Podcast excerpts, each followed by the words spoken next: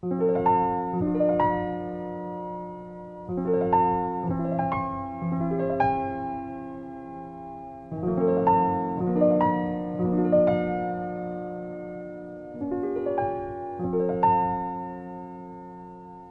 利路亚，亲爱的弟兄姊妹与慕道朋友们平安。今天我们要分享的是《日夜流淌心中的甘泉》这本书中十月十一日“养子不教谁之过”这篇灵粮。本篇背诵金句：箴言二十九章十五节，仗打和责备。能加增智慧，放纵的儿子使母亲羞愧。大祭司以利没有教好他的两个儿子，他们两人既不认识神，又藐视神的祭物，甚至与在会幕门前伺候的妇人苟合。撒摩尔在教导孩子一事上。也没比他的老师以利好到哪里去。撒摩尔的两个儿子也是不行父亲正直之道，既贪图财力，收受贿赂，又屈枉正直。大卫虽是个明君，但对孩子也是疏于教导，也因没有善尽负责，用心教导孩子。贻害子女匪浅，自身也深受其害。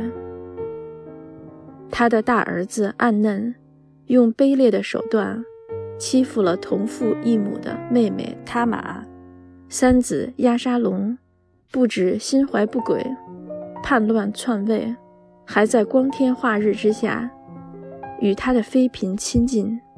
四子亚多尼亚虽长得非常俊美。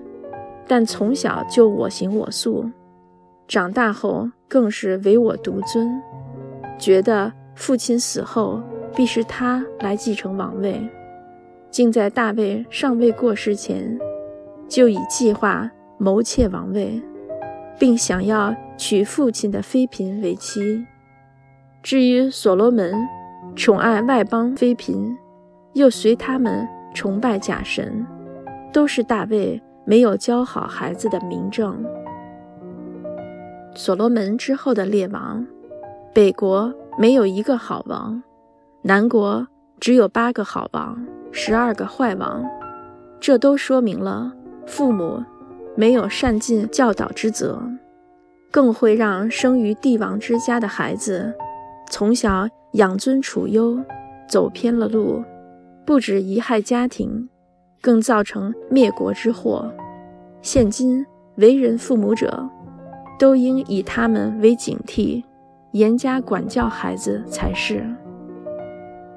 圣经说：“不忍用杖打儿子的，是恨恶他；疼爱儿子的，随时管教。不可不管教孩童。你用杖打他，他必不至于死；你要用杖打他。”就可以救他的灵魂，免下阴间。愚蒙迷住孩童的心，用管教的杖可以远远赶除。趁有指望，管教你的儿子，你的心不可任他死亡。管教你的儿子，他就使你得安息，也必使你心里喜乐。这些经文都是神嘱咐我们。一定要管教孩子，不可对其宠爱溺爱的殷殷叮咛。撒母耳与大卫都是神非常看重又肯定的古圣徒，但在教育孩子仪式上却极其失败。他们都是属灵的人，竟不知用心教导孩子的重要，让我十分讶异。更是心生警惕，愿我们时刻警惕，并以神的真理管教儿女，使他们一生走在神的道路上，永不偏离。